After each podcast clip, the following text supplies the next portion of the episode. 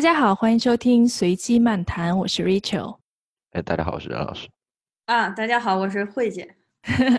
对，今天我们仨都在，而且我们还有一个嘉宾是天放。大家好，我是天放。对，天放也比较熟悉了哈，我们就不多介绍了。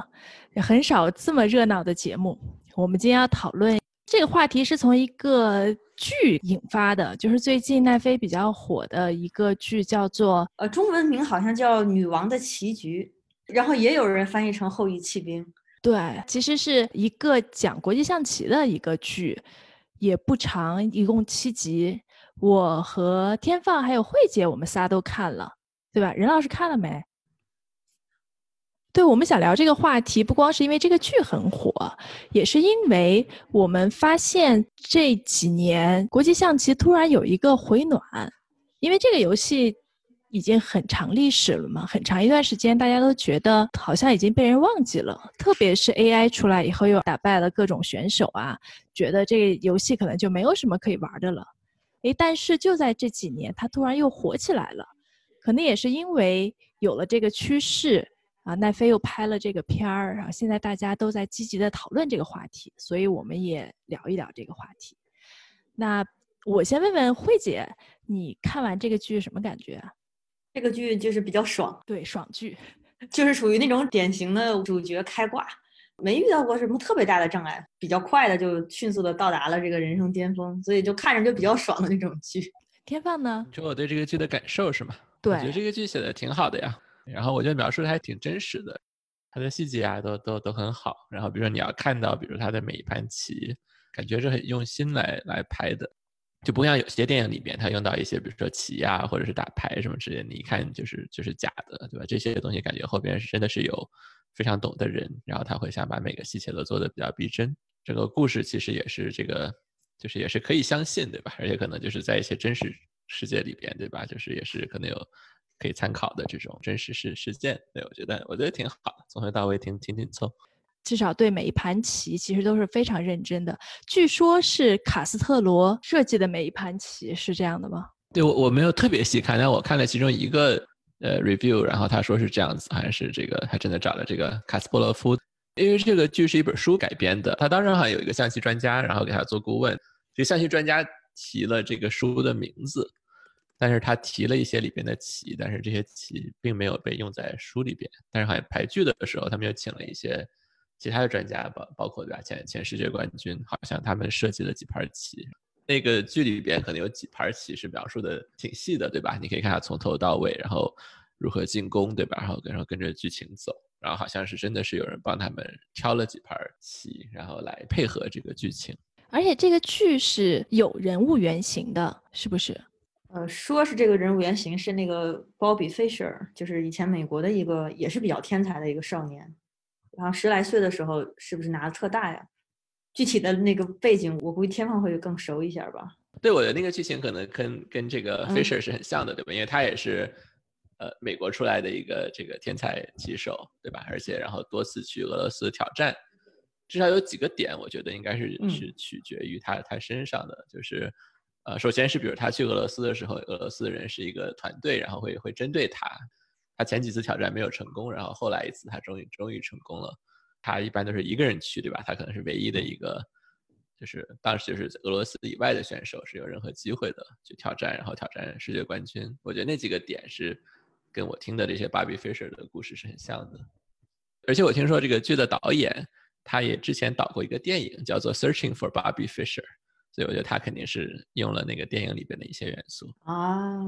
哎，其实我对 Bobby Fischer 那个年代的这个背景其实还挺好奇的。天放可以给我们大概介绍一下当时国际象棋在全球是一个什么样的情况？当时象棋的地位还挺高的，就首先当时的象棋计算机还完全不能到达就是普通人的水平，对吧？所以。当时如果你是世界冠军，对吧？可能就没有人知道你在想什么，或者可以分析你的棋。呃，而且当时是冷战，然后俄罗斯又是这个国际象棋最强的国家，所以这段时间，对吧？就是其实可能连比如说总统啊这些都都会比较比较关照，对吧？但而且你记得当时，比如说那个年代的零零七里边有好几个零零七里边可能会用一些比较有名的棋局在里边，嗯，做一些背景。所以我觉得当时这个象棋就是在呃社会上边和文化里边的地位还是非常高的，而且当时可能也许是一个象棋的黄金时代。比如说，可能这个现代象棋可能有一百年的历史，一百多年，这一百年的，可能最前面那二三十年，大家可能还没有找到太多的打法，所以当时的人都下得很疯狂，对吧？当时最高的高手其实他的理论其实也不是特别强，但是他们会，比如经常就会弃一些子儿，而且现在要看起来的话，他们可能的打法都是不对的。就后来呢，有一些防守特别强的人过来，然后他们会就把象棋就。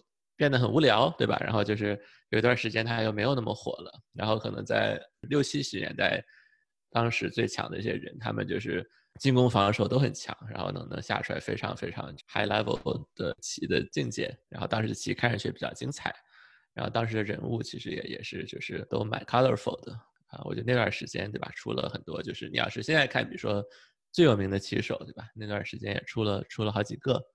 啊，就包括当时的 Bobby Fischer，对，所以应该是是当时象棋最好的时间的的一段儿。嗯，到了两千年，对吧？可能就是等等电脑打败人的时候，可能会会出现了一段段低谷，然后最近又又火火起来，对吧？然后又又开始现在往上走。所以当时最厉害的人都在苏联。对，是这样的。那所以 Bobby Fischer 是怎么出来的呢？哎，巴比菲舍住在纽约，他他应该挺穷的，是一个少年天才，对吧？然后其实性格也非常的奇怪，对吧？也是那种可能没没有什么朋友，而且也不是很让人喜欢的，对吧？他其实可能脾气也很不好，很暴躁。但是他就，我记得还是就是可能几岁的时候就已经是就是大师级别，当时好像也是世界上最最年轻的呃 Grandmaster。我记得他好像十几岁的时候就就是美国的冠军，对吧？他的下棋的风格也是非常受人喜欢的，因为就是，呃，很有创意，然后进攻型的选手。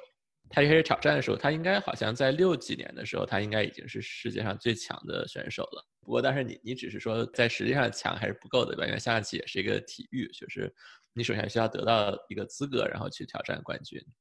然后他前几次挑战就是，据说是说，比如说苏联当时整个所有的队，然后他们会很快自己和棋。然后只要跟 Bobby Fisher 下，他们就会就会全力的下，这都是一种轮盘战的这样子。然后他可能体力就不太行，所以他可能在六几年几次，他当时他可能在实力上面已经可以得冠军了，而他都没有成功。然后最后真的在好像是六九七零七一年的时候，他他去了，然后当时他的水平已经就是远远超出呃世界上第二名、第三名的棋手了。那次的比赛也非常有名，对吧？然后那也是。应该是几十年以来第一次就有苏联之外的人得了世界冠军，这是他的故事。然后他赢了之后，就很快就又就消失了，对吧？所以这个这个故事也挺神奇的。所以国际象棋究竟是一个什么样的游戏？这种天才的成分占有多大的比重呢？是说你必须是个天才，你才有可能达到大师级别，还是说你通过勤学苦练或者是某种算法的研究，你也可以变得特别厉害？我觉得苦练是必须的。比如说你如果是个天才，然后你没有放进去几万个小时的苦练，应该你还是达不到最高的境界的。然后也有很多那种少年天才，你看那种比如说什么三岁、五岁、八岁就已经得到什么样级别。有蛮多的那种，比如什么十岁以前的大师，其实也都没有能走上就是最高的那一层，就是所谓的这个 Super Grandmaster。就这些人一定是就是非常投入的，而且是把把象棋和学棋和这个每天的练习作为一个全职工作或超全职，对吧？就可能有这种科比的精神打球，对吧？才能走到那个 level。那是不是这些人都是天才呢？那也很难 back test，因为因为对一般来说，Super Grandmaster 肯定都是你，比如说看看在。五岁六岁的时候就可能已经是非常出色了，对，所以应该是两个，就是你想走到最高的那个 level，应该是两个都需要吧。我认识一些人，他们可能就很喜欢下棋，然后也是经济背景也很好，他们有私教，让他们有很多时间。对，这这些人一般来说就是他到了比如说两千二、两千四的这个 level，就就再也他就他会跟我说是我也再也上不去了，就除非我真的是什么也不干了。我认识很多就是比较聪明的人，他都都会有天花板，对吧？我我猜可能你是需要一些。天分才能突破这个天花板，但是对于普通人来说，就是其实还是有很这个天花板还是蛮高的，对吧？就是比如说你要是真的是每天练习的话，你应该是比如十年，对吧？十五年你你还是可以一直一直进步的，应该不会说很快就上不去了。因为天天现在在俱乐部学棋，在国内的俱乐部，这个俱乐部的老那个老师嘛，就是也是一个特大，呃，等级分现在可能是两千五百多吧。他觉得正常人，如果你就是两千二、两千三这个水平，肯定是可以通过训练、通过时间的积累，那就是不需要任何天分都可以达得到的。但是如果说，比如说上到两千五，那可能还需要有一点点的这个才华。但是如果想突破到两千五以上，两千五到两千七这个这个区间，那可能还是需要很强的天赋的。那不是所有的人积累了很长很长的时间都能达到后面。就像天放刚才说的，很多人可能我知道的一些青少年棋手，他们可能十岁、十二岁，他们可能现在就有两千一的大概的水平了。但是这些人里面，他们将来能不能成为未来的特大还不好说。哦，啊，我理解这个国际象棋这个运动吧，它相对来说还是挺残酷的。就咱们现在老说一个流行的词儿叫内卷，但我觉得下棋这事儿就是一堆聪明的人在那边博弈来博弈去，就本身就是非常非常残酷的一件事情。然后你的这个分的升和降，完全取决于就是你能干掉多少个也跟你一样特别聪明的人。但听上去这个游戏就挺适合像慧姐呀、天放这种同学，不用不还有任老师。哦，哎，我还想问说，那这个下棋是不是像钢琴一样需要基本功的，或者说需要童子功？你需要很早就开始吗？其实还好像我们现在那个俱乐部的那个特大，他学棋算是相对来说很晚的，就比较晚的，他不是那种四五岁就开始的，他大概好像八岁左右才学，就学得很晚了。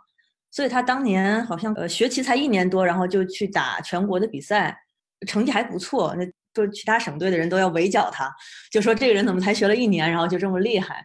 但其实我理解呢，这个事情就是早学肯定有早学的好处，因为你接触的早，你练的时间会比别人长，呃，你的经验会积累的比别人多。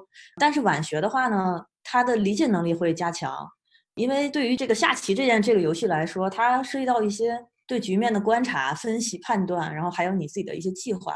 那大一点的孩子，他可能会接受的会相对会快一些。啊，天放有没有什么要补充的？我自己是很晚开始下棋的，就是我是初中的时候才，就是完全机缘巧合被别人拉到这个学校的象棋队儿，就凑个数。对，所以我算是超级晚的，就是就是在这个里边，就我可能下棋的时候已经十三岁了。对，但是好处就是，其实因为你在那个年纪，对吧？你已经很有。你你有纪律对吧？然后你也比如说做过别的东西，就比如说我这就在下棋之前，我我做过其他的竞技的事情。然后你知道，比如说你想进步需要做什么，需要花出多少时间。但可能也是因为说下的太晚，就天花板也是蛮明显的。因为我记得我一开始下棋，可能我就从就是我我都十三岁，我是从一千分开始，但是就是下了一年就可以到一千六，下了两年就可以到两千，对吧？所以就感当时还感觉挺爽，因为这个速度进步还挺快的。也是到了两千之后就觉得。就就明显就不知道该怎么走了，对吧？就是，对，然后也就很快就去做别的事情了，对，所以就是其实我的这个象棋生涯很短，但也挺好的，就回头看觉得像性性价比也很高，因为总总体投入时间并不是很高，还是至少一直有进步嘛，然后之后就去玩别的事情了，对，但是反正我见过在这种一线的，对吧？等比如说到了大学那些队里边同学，他们都是。非常早开始的，应该还是一个挺大的优势的吧。嗯，我我们回到这个剧哈，我们刚说它的原型是 Bobby Fischer，其实他是一个男男生的棋手，当然他是一个天才了。但这个剧呢，非常巧妙的把主人公的性别换了一下，把男生换成女生，就让这个剧好看了很多。那真的是在国际象棋这个领域里面，女生是。非常少吗？或者说女生会受到某些阻碍呀，或者是困难吗？首先，女生就是少。然后在象棋这个运动里，它虽然没有身体上的对抗，只是走棋，但是它也是把男女生分开竞技的。哎，我不知道围呃围棋其实也是，好像棋类运动都都分开了，对，智力运动都分开了，是吧？OK，对，就是呃，首先女生从事这个呃棋类运动的人数，我觉得就是比较少的。而且越到上面的话，其实男女生的这个，据我所知啊，反映在国际象棋上的差距其实也非常大。所以有些女生就非常强的那些女生，她们的目标可能是立志成为男子特级大师，而且是极少数的这个女子特大，她们同时拥有这个男子特大的这个头衔。所以这个原因是因为本来下的人就少，所以成绩就不如男生的好。嗯，我觉得也不一定。我的感觉，男生女生他们擅长的东西不一样。其实从体力上到一些呃思考的思维习惯上面，可能会偏偏重于那些逻辑啊，或者是某些方面更突出的人。但可能这个群体呢，可能男生就会比女生要多一些。天放怎么看？我听说有一个理论是说，因为从进化论角度上，就男生可能对一个就是空间上面的要求更多，因为比如说之前出去打猎什么之类的，所以这是为什么？比如说方向感会更好一些，然后这种八乘八的棋盘的空间感觉是一个，也许可以从这种性别进化论上来来解释。当然，我觉得最大的解释还是这个数字嘛。因为我知道，我之前去那种，比如说大一点的比赛，比如说你要是有一百个人里面，可能女生不会超过十个。如果在这个你没有办法测试其他的假设，对吧？就如果说如果这个从小开始，对吧？就是进入下棋这一行，就是百分之九十以上都是男生的话，那就那从数字的概率上面来说，对吧？那可能最强的人就会是男生。对，而且因为我我们家现在艾玛也是刚刚开始学棋，对吧？就目前就是我们会给他报一些这种很小的小朋友的课。目前我们还没有看到一个女生的小朋友啊，是吗？对，没有任何小姑娘的任何，就是当然我们也我也只参加，我们也只参加了几个课了，对吧？但目前是就艾玛就是唯一一个这个不是小男孩的学生。哎，慧姐，你们学棋的过程中有观察到这个性别的现象吗？有啊，女生就是很少啊。这个娱乐一个俱乐部里面，这个班里面估计就有十比一的这个比例。低龄段的可能会有一点，但是越到了。呃，年纪越大，家长们越要做出一些选择的时候，他可能就会小女孩就会把这个象棋就砍掉了。哎，我要 Q 一下任老师，你没有想过让你们家小朋友学习一下国际象棋？没有，我自己都不会，所以完全没有考虑过这件事啊。我我小时候是学围棋的。那你没想让小朋友学一下围棋？就是像那个天上说的，就是我们那个时候学棋的感觉，就还是真把它当个就挺神圣一事儿的，啊，就中国什么国手啊什么的，就当然日本更夸张一点啊，日本什么本因坊啊，不不不不不日日本什么本因坊啊，就是就是就是那个棋魂那档子东西嘛。中国也会有啊，就他会觉得是说，就是下棋的这个国手还挺牛逼的啊。就我我我这两天正好点开了那个 AlphaGo 的那个纪录片在那看，啊，后来这个游戏现在被搞成这个样子，它就纯粹变成个游戏了嘛？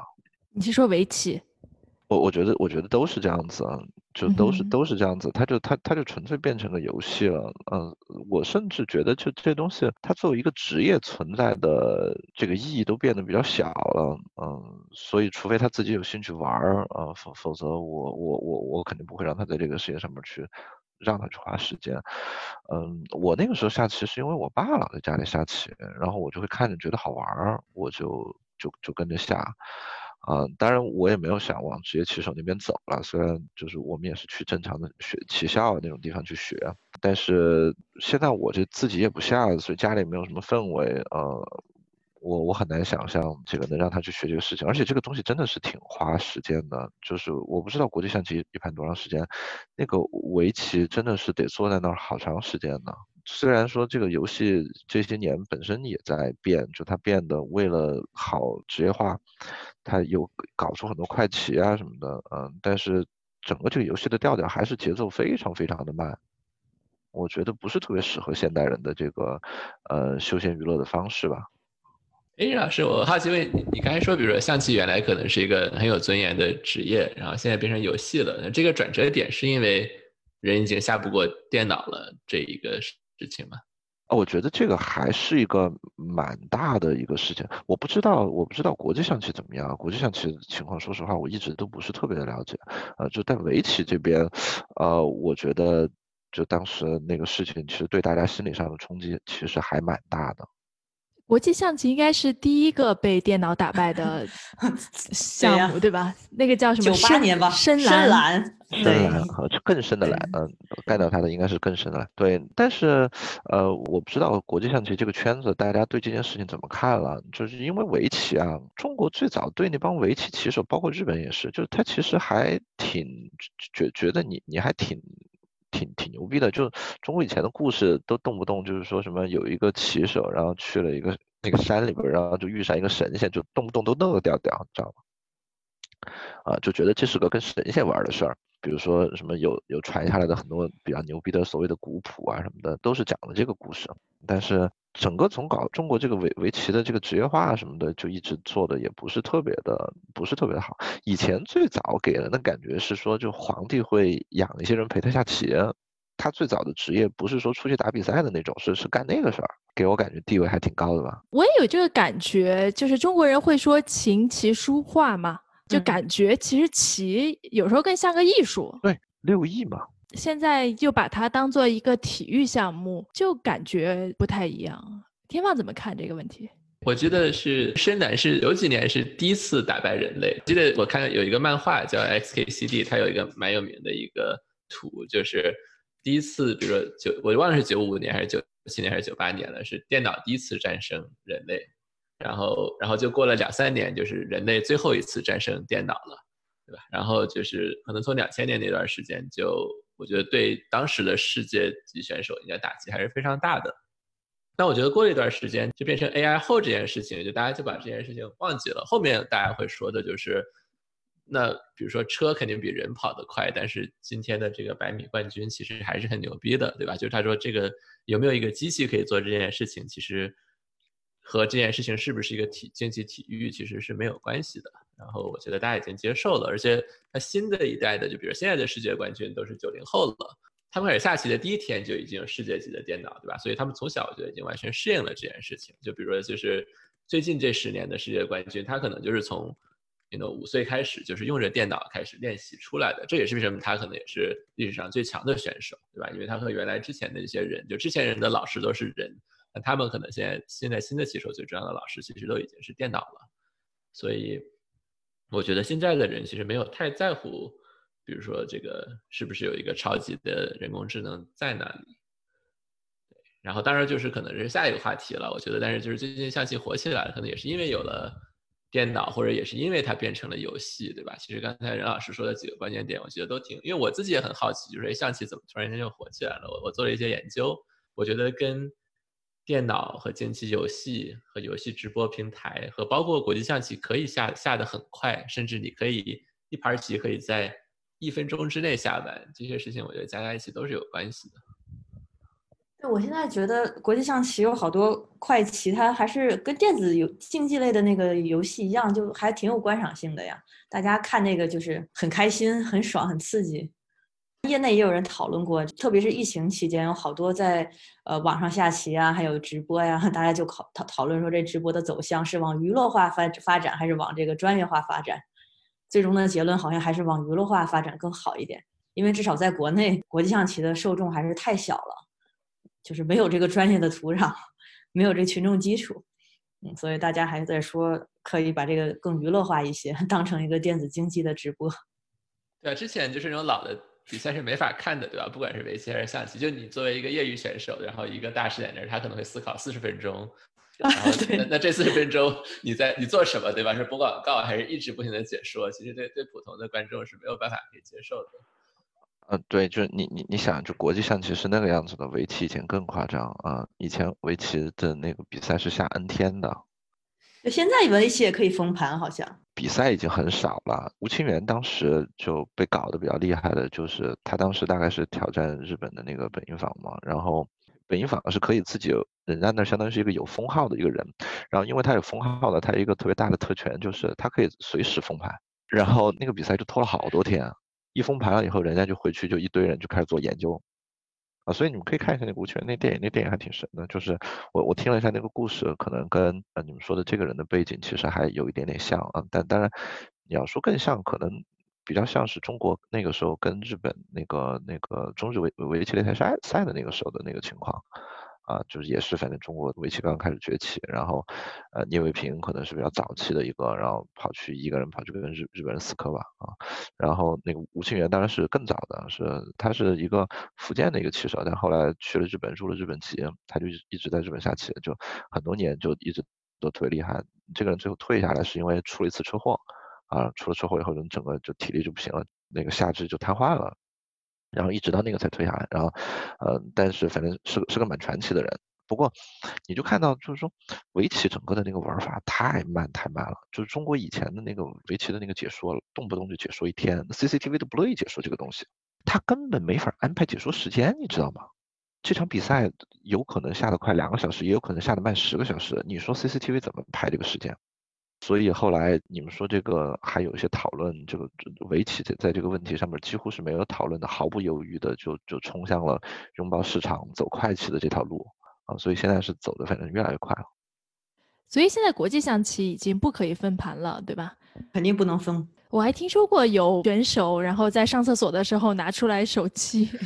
哦，前一阵不是有一个老外的一个特大，然后他已经被制裁了。就是因为去对对对找手机作弊，对对对，罚了多久我忘了。但其实这个现象，因为今年这个疫情，有好多小朋友的比赛也是放到线上，线上的作弊就特别多。然后前一阵儿我们在线下参加一个，我觉得就是一个普通的友谊赛吧，就大家就我觉得就是去练练棋去，还有小孩作弊呢，这东西还是挺难避免的。而且就是现在这个这个这个引擎什么的，手机很方便嘛，而且国际象棋棋盘很小。你那个局面记下来一点问题都没有，那真的要是带进去了，很容易就参考上了。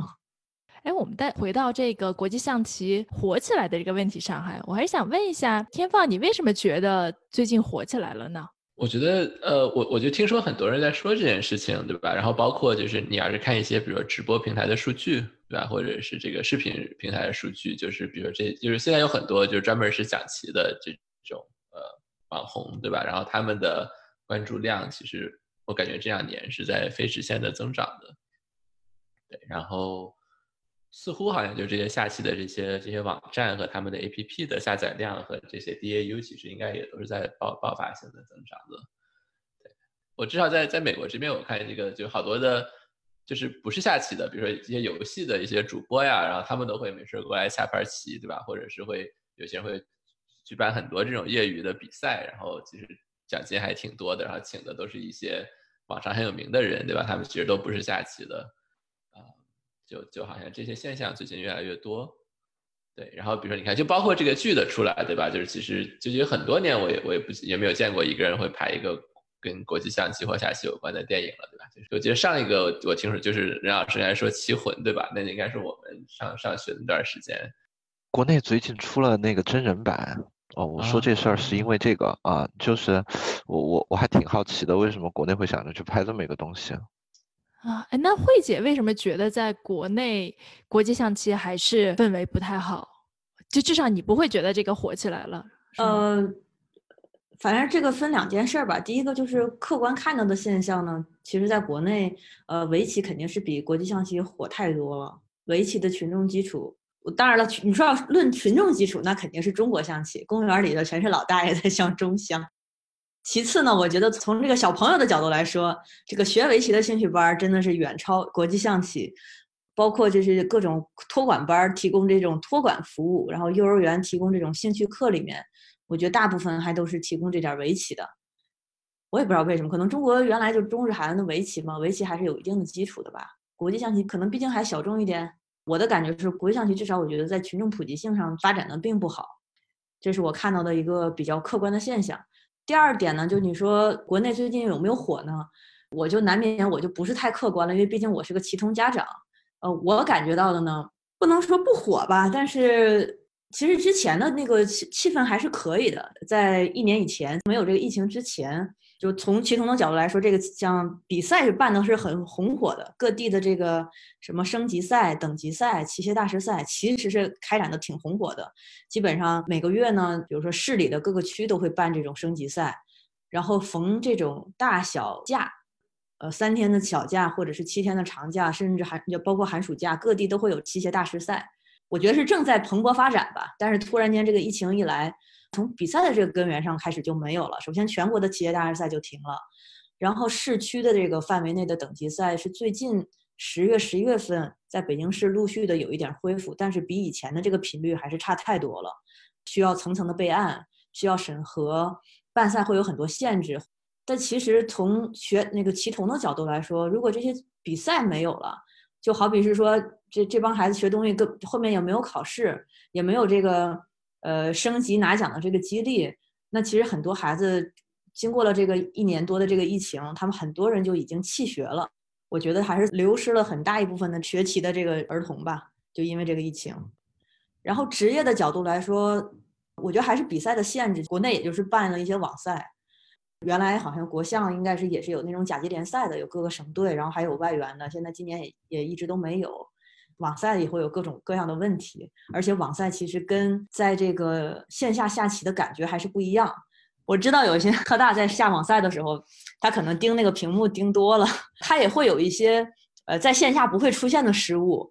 比如说上周我听说是有有一个人他在下棋的时候就，嗯，其实是优势局面，他也知道该怎么去赢这个棋，但是因为操作鼠标点了几下之后，他就不小心就造成了一个三次重复局面，这个在这个规则里面就直接算成和棋了。就当然他可能也是前面有一天就比较累，但是最后就犯上这种错误。但是如果线下的话，咱们看那个电视剧知道，他每下一步棋他是要记谱的。你是不是在这个位置将过局？你再反复的走这个位置，其实他自己就很很清楚这件事情，就不会犯这种错误。有些小朋友疫情期间在线上下网棋下多了，到了线下比赛反而特别不适应。立体的棋子和平面的棋子感觉不一样，那可能看不出来。然后在屏幕上下棋的时候呢，他是一下子就可以看到整个屏幕。就所有的籽儿全看到这儿，什么形状啊，什么线啊，它其实都对得很齐。但是在线下呢，可能又不太一样，然后就会有这种什么籽儿看串了这种奇奇怪怪的情况。就其实这种线上到线下这个切换，就是因为这个疫情的影响啊，我觉得给国内的无论是从呃普及啊，还是在经济来说，都是还是对国项的发展还是有点影响的。对，这边有几个点，对吧？我第一个是说，就像原来的这种棋，其实因为它并不是一个。大众可以去消费的东西，其实也挺难的。有一段时间，我就觉得国际象棋的低谷就是世界冠军赛都找不到赞助商。我记得在两千年那段时间，因为因为没人看嘛，这个东西可能你就放在电视上面，可能也就几万个人会会感兴趣看，然后广告也卖不出去。比如世界象棋挑战赛，原来都需要比如下二十几盘儿。或甚至更多，对吧？后来就一直砍，就砍到十二盘。现在就很多人会说，比如这个比赛太短了，然后都分不出胜负。就像最近的一次的世界冠军挑战赛，我记得他们就是十二盘，然后他们十二盘全都和了，然后其实就是像零比零，对吧？或者六比六，就不是一个大家在界内人会觉得特别好的一个结果。然后最后他们只能下快棋，然后决定谁是世界冠军。但是我觉得说，它一旦电竞化之后，我我知道现在应该有一些国际象棋的主播，其实在在 YouTube 和 Twitch 上面真的。已经可以赚到至少是个全职收入，而且是可能是超超过这个了。他们肯定不是一个一线游戏主播，但就做做一个二线游戏主播，我猜他们可能的收入应该已经超过之前的一些世界级选手了。所以我觉得这应该是一个好事儿吧。然后我看就是包括这些下棋的这些网站呀什么，他们可能能够拿出来的赞助费也越来越多，就可能我觉得这是这是个趋势。所以我觉得这个如果要有经济的支持，对吧？就其实一件事情其实才可以转起来。因为之前就是都是靠着一些协会啊，或者是一些慈善，或者是一些一次性的赞助，那那整个的这个体系里面是没有任何钱的，对吧？如果如果没有任何钱的流动，那你真的只能纯是为了他的爱或者艺术，对吧？或者只有比如说特别有钱的人才可以去下下棋，还是蛮不好的。所以我觉得这是一个蛮好的改变吧。回到刚才那个剧里面，其实当时是苏联很重视。我我记得连续剧里面有一个点，我就描述的挺好，对吧？我记得他们是当时在下什么美国冠军，对吧？然后他们是在一个。非常旧、非常破的篮球场里面，是一个高中的篮球场，什么地方？对他们加了四十台桌子，然后再再下美国冠军赛。然后当时他们决赛的时候，对吧？那个男生就跟主角说：“他说，你说如果我们还是在苏联的话，就就会我们怎么在这么破的一个地方下这么重要的一场比赛？”然后他们飞到苏联去比赛的时候，住的都是五星级的宾馆，对吧？然后里面都非常的豪华。我觉得他们应该也是想体现，对吧？当时其实其实只有一个国家很重视，另外一个国家完全不重视，直到。美国赢了之后，对吧？然后总统来打电话，这都是事后的事情。大家刚才聊了很多，不管是从经济利益，还是从体育竞技的角度，包括从职业发展的角度，好像感觉都不是特别理想。但依旧有很多人非常的被这个游戏吸引，这是为什么呢？对，我觉得可能就和比如说很多人喜欢解个谜，对吧？也是一样。你在玩个什么手机的游戏哈，突然间就哦，原来还可以这样，对吧？这个挺巧的，我这么拼一拼就拼出来了。我觉得这是最基本的吧。不知道慧姐你觉得呢？我这问题想半天，我觉得就是这种有点类似这种解题之后的这种成就感。人有的时候经过思考，然后发现了一些所谓的妙手，或者是看到了这个，你看到识破了对方的想法，然后你阻止了他的计划，然后又施展了自己的计划，就有时候这种感觉可能会让这个参与者会觉得很很开心嘛，都是成就感的体现，所以是一种智力挑战，对吧？应该智力项目参与者应该还是挺愉悦的吧，我估计，或者说胜利者应该定还是愉悦的。不是啊，但这个跟前边的逻辑有点背道而驰。如果真的是做一个启动的家长啊。你说今年的疫情对这件事情其实有非常多负面的影响，对吧？对呀。那你负面影响的主要原因是因为就没有比赛了嘛？那他就不能去爬这个梯子了。但如果我们从这个角度上来说，你没有比赛了或者没有什么了，你你在网上玩可能比平时还要方便啊。如果你你不在乎等级分什么的，你说的是网上玩也一样很开心是吧？对啊，但是我们实际看到的事情是这件事情是不足以把这个东西撑起来的。我觉得这个就是真的热爱和你被安排去学的区别吧。我觉得两件事情，呃，就刚才说到这个行业需要有经济经济投入嘛，但我觉得这件事儿前提，呃，群众基础也很重要啊，因为你得有一定的群众基础，才才会有钱到这个地方来嘛。网上其实就是这种偏娱乐化的这种下棋，就无论是网上下棋还是网上直播，我觉得都是会让这个棋变得更娱乐化。在我看来，网上的这个这个玩法和到了线下在比赛场的那种竞技的类的玩法，我觉得就是两回事儿。所以你觉得上的那个听起来就像是美国的玩法，对吧？就是反正是一个纯市场化的东西，就是也没有那么多政策的干预，也没有那么多功利的事情。然后线下的这个比赛嘛，有点像苏联的玩法，对吧？就是说其实是在整个一套大的体系下边的这么一个一个事情，可能目的性会更更明确一点点。你作为启通家长，你怎么看这件事？你会觉得说，哎，因为疫情了，我反倒让他去少做一些功利的事情，多培养一些兴趣，是一件好的事情？还是像你刚才说的，你会觉得说，因为功利的那一面没有了，所以其实有好多就所谓弃学了？我是一个中立的态度，就是我是希望，或者说，如果这个群众基础越来越庞大、越来越好的话，我当然希望就是有那套线下的那套体系，而且我是希望。这个体系会不断的完善，因为有了成熟的竞赛制度，你才会进一步去发展这个群众的基础。你一定后面的那整个那套体系系是成熟的，你的竞赛、你的培训，整个这套东西要完善，这样的话才好去发展更多的群众进来嘛，吸纳新鲜的血液进来嘛。我认为线上那种玩法呀，比较游戏化的那种玩法，可能打的是另一波群体。我的感觉，就我觉得线上玩法还真的是在弥补一些就是象棋的一些。就作为一个娱乐的短板，就是像我，我觉得，我记得我们当时在下棋时候，比如说你拿象棋，比如说拿一个跟他一个，如说一个像德州扑克这样东西来比，象棋有一个特别大的 bug，就是说如果两个人的水平稍微差了，就不用太多，因为就是我们刚才说这些分数系统，新手可能是从八百分开始，然后比如说世界级的选手在两千八百分开始，中间这这是什么意思，对吧？就是就是对于这个不会下棋的人来说，其实你一个人如果差个两百分、三百分。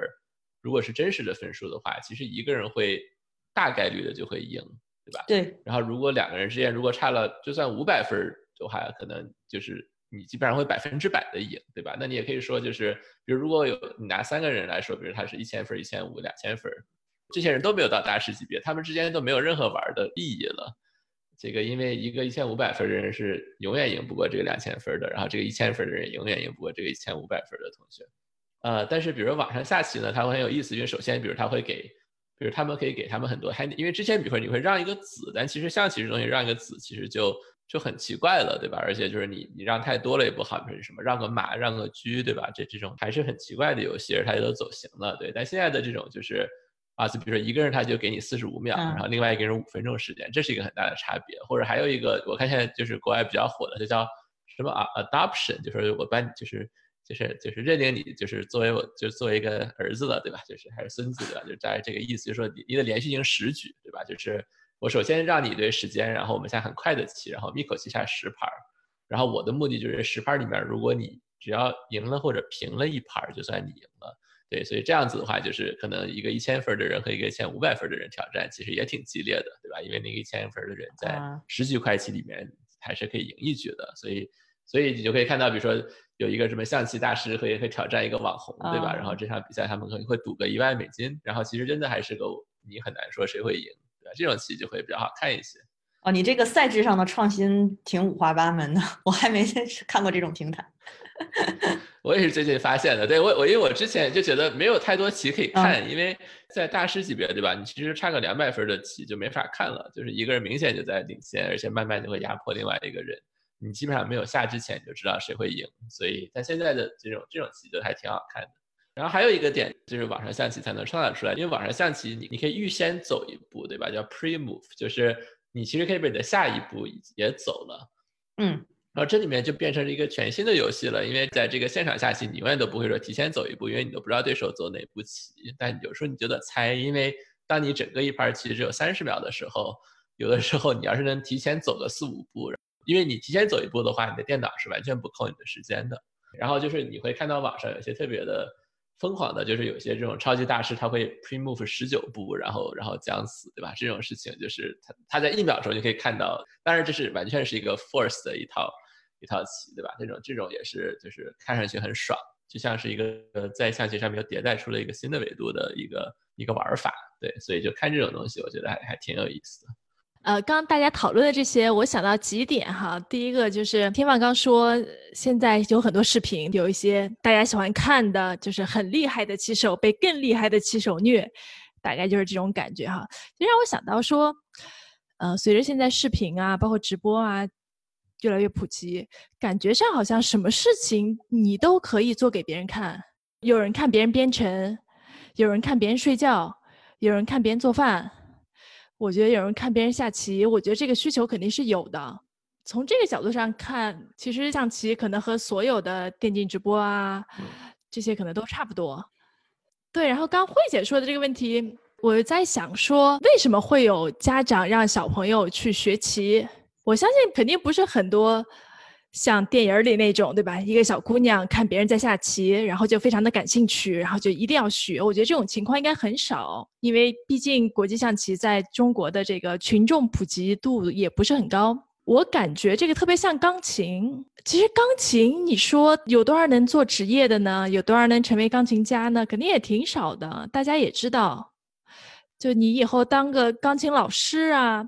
至少大家不会觉得这是一个首选的特别好的职业，但依旧还是有很多人去送学生学钢琴。你刚刚说到的这个，就跟你提到的琴棋书画的感觉差不多，是吧？就感觉特别像艺术啊。对，就就是你有一个有个多一种娱乐方式嘛。对，但是你打算在上面让他花多长时间呢？特别是在这种鸡娃时代。我就想，因为我小的时候学钢琴、学琴的时候，我爸妈肯定没考虑过说这东西要花多长时间。那个时候大家都觉得没事儿，所以，但现在不是，对吧？上一次我们聊的时候，任老师还说他已经给他们家小朋友开始砍项目了。对，但是我我可能跟他立场不一样吧。那上次那个节目我也表达，因为我是坐的这个我的地理位置是坐在这边的，所以我就说，反正既然都已经在房子上投入了。我那我时间也多给点嘛，我我就这个态度嘛。天放，你为什么让自己家小朋友学象棋？对，我我觉得首先啊，就是这个对于琴棋书画，对吧？我是有一个比较这个小众的观点，就是我觉得这些琴棋书画都是可以拿出来稍微显摆一下的。所以为这事情，我给他们都都会扣几分，对吧？因为就毕竟嘛，有时候还这个谁谁谁来了，我说还给叔叔弹个琴，对吧？就是，但是我我觉得弹琴也挺好的，但是就是，就弹琴如果是十分，也许我得给他扣三分，因为。就包括我自己吧，其实我们都会潜意识的想去做一些比较显摆的东西，所以然后我会给那些完全不能拿出来显示的东西呢，其实加一些分儿。就比如说现在有好多什么小朋友去冥想，对吧？就是哎，这应该是个好东西，因为你总不能说哎，这个谁谁谁过来给叔叔冥想五分钟去试一下，对吧？就是像像这种完全不能显摆的东西，那它肯定是有一些好处的，要不然就不会有任何人做了。所以我觉得在琴棋书画里面，这个棋是。呃，最难拿，比较难拿出来显摆，对吧？你可以拿一些结果，对吧？但是比如说比起琴或者比起画，对吧？这两个它可能会呃，应该有一些本质上的好处。我玩过很多游戏嘛，然后我觉得给我最大的就是可以拿到别的地方去用的价值，对吧？除了比如说德州扑克之外，我觉得就是国际象棋。国际象棋我觉得它也不能说有特点吧，有一些其他游戏也会有这些东西，但是除了这些算呐，比如说练之外，就是。呃，你会你会发现，就是国际象棋其实一般的就是它它特别讲究，就是说要你得有个计划，就是因为呃你你这个下棋最早就是说你会丢子儿，你会犯错误，对吧？然后这是你最大的瓶颈，然后你下一下就不犯错误了，这就是你可能从一千分提到，比如说一千六百分，最容易的方式就是不要丢子儿。然后等你到了这个 level 之后呢，你下一个可能你会背一些什么开局和一些残局，然后就如果你背了这个东西，然后你的对手没背呢，其实他就他也挺吃亏的。然后通过这个，也许你就可以提到，比如说一千八，对吧？但等你到了比如说一千八、两千的这个 level 之后，就是你基本上两边都会开局，两边都不丢子儿，然后很多时候你就下完开局，然后就会有一个情况，然后就大部分就是人的平均说，我就现在就不知道怎么办了。如果这个时候，比如说你要是找一个老师或者任何，就是你看一些书，对吧？其实就只有一个主题，就是说你需要 come up with a plan。刚才比如说到艺术什么，就是说说到高手，其实一般就是说你得有一个 idea，就是你会看着这盘棋，你会说两边都一样，子儿都是一样的，然后各有一些优势。他们有些不一样，比如说就是你有个马，我有个象，或者比如说你左边厉害一点，我右边厉害一点，然后你就得根据这个事情，然后你得去出一个计划，对吧？然后就国际象棋里面就说你必须有个计划，然后或者你有一个糟糕的计划也比没有计划还要好。然后我觉得这个点，我觉得是非常就是生活通用的，就是因为我我觉得，比如在生活中，大部分人也是说，对吧？比如说你。创业做个公司，对吧？也就是说，你先把该做的事情做了，然后你现在还是用户不增长，那怎么办？就是 OK，那我现在需要一个计划，我需要凭空想出三个 idea，然后去找个计划能试一个。这个技巧我觉得还是挺有价值的。另外一个点就是初学者最容易犯的就是大家都忍不住会直接下自己看到的第一步好棋，就是说，就是你看到的第一个好像还不错的 idea，大部分人其实就会忍不住就去就开始执行了，因为你坐在那儿再去。再想到第二个 idea，然后再比较他们是件非常累的事情。我觉得这个这个习惯，我觉得其实在生活中也是非常有用的。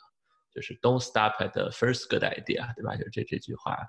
所以我觉得，如果说比如说一个小朋友下棋能能学会怎么做计划，然后能够比如说 push 自己，就是看过第一个冒出来的主意，这两个东西如果能能学一下的话，我觉得他就时间不会白花在这里。剩下的我觉得都都没什么用，对。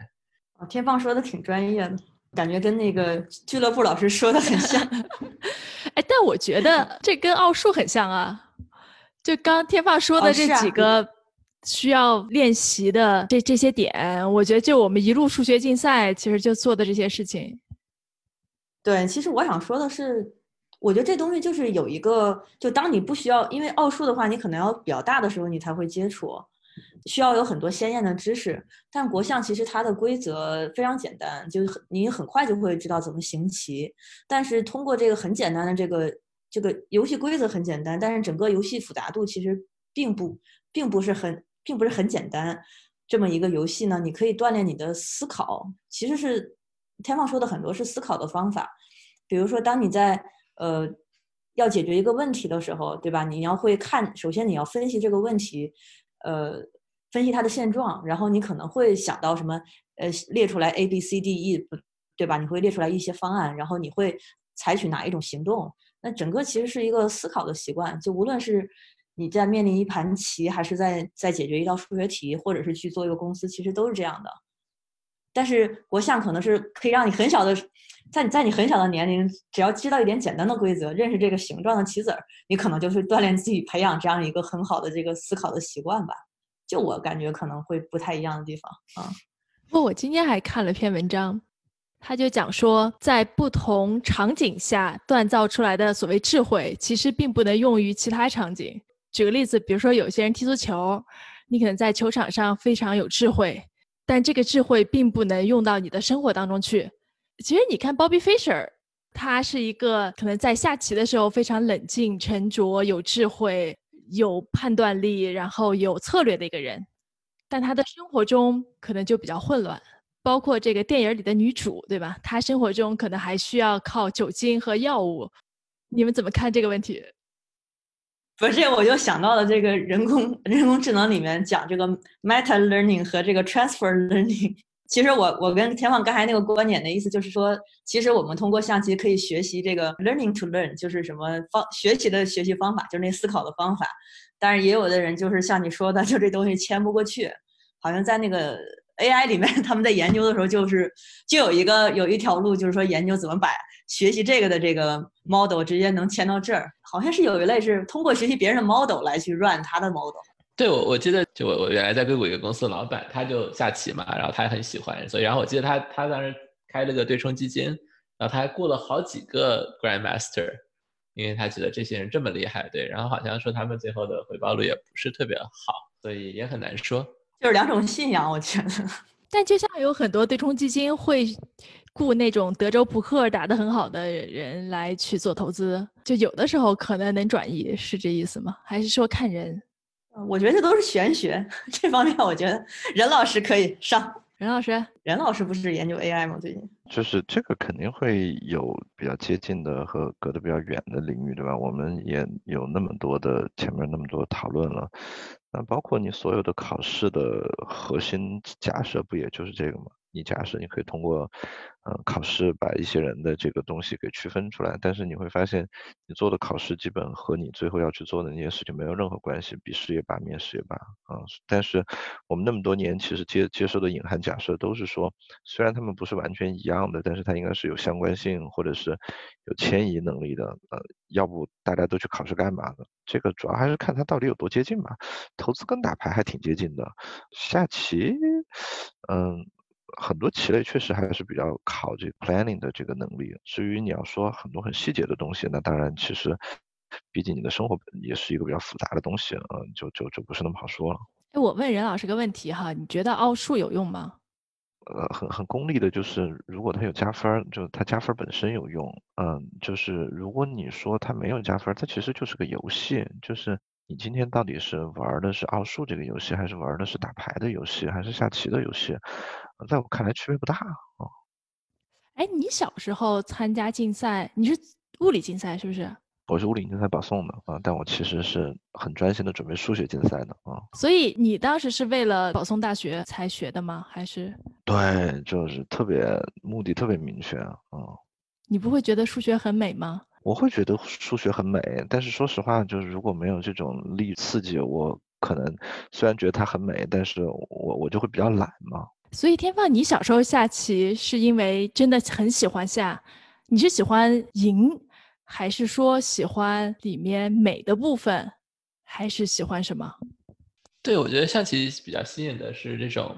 就我也是第一次，就是接触有这么多个 level，对吧？就是说的东西，就像就是如果每两三百分是一个 level 的话，然后就是一个东西能画出来，比如说十个 level 的东西，还是很少见。因为就是很多游戏没有那么那么复杂，就是你有就是新手呀，然后你有就是比如说就是普通玩家，然后有些高手，然后专业的，就就就有很多东西能画的四个 level，我觉得已经对吧？就是已经很很了不起了，对。然后我就觉得当时又就是就是你突破一个 level 的。对吧，然后你就会说，哦，原来跟我下棋这人，他就再也永远下不过我了。这、这个、这个东西还挺奇妙的。还有就是因为比赛，对吧？因为之前学校比赛是一个团队，对吧？就是你一个团队过去比赛，然后，呃，比如你下完棋，还可以去看你的朋友下棋，他的气氛非常好，也也非常健康。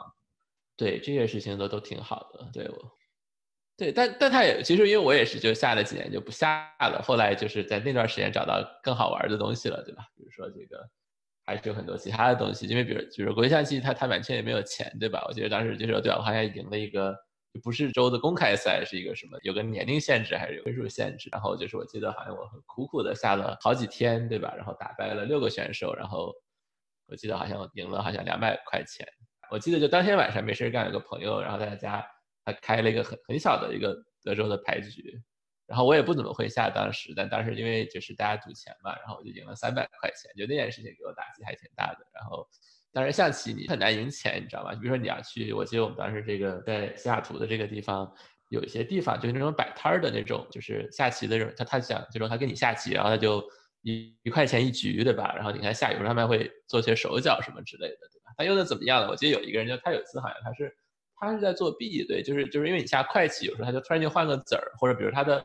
他用的那个表其实是不公平的，然后我就经常时间就我的我的一秒可能只有零点八秒，他的一秒可能一点一秒，就会有些这样的事情，就是这也没有很很厉害，就输给他，但是对，然后他就费这么大劲，然后可能我输给他五块钱，那我就知道，嘿，这个人是个骗子，我就再也不跟他下了，对吧？然后他一天在一块蹲，他能能能赢个十块钱，对，所以当时可能也是因为完全没有经济的利益这件事情，啊。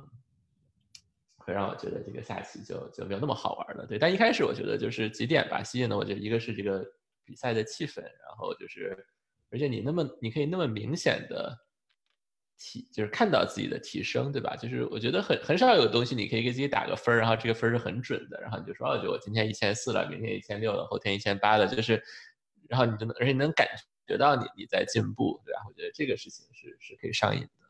对对我来说，主要是这这几点吧。我们今天也讨论了挺多的了，我们对这个剧其实说的还是挺少的，主要是觉得里面的有些话题也不是我们擅长的。所以我们主要聊了一下象棋，感觉我们聊的最多的是说人为什么要下棋。其实这个棋包括说国际象棋，也包括围棋这种看上去经济上回报不太高的智力运动。大家还有什么想讨论的点？啊，我这边没有了。啊，没什么，我也没有。行，那我们就强行收尾。感谢大家收听本期的随机漫谈，谢谢慧姐和天放，我们下回见，拜拜，拜拜，拜拜。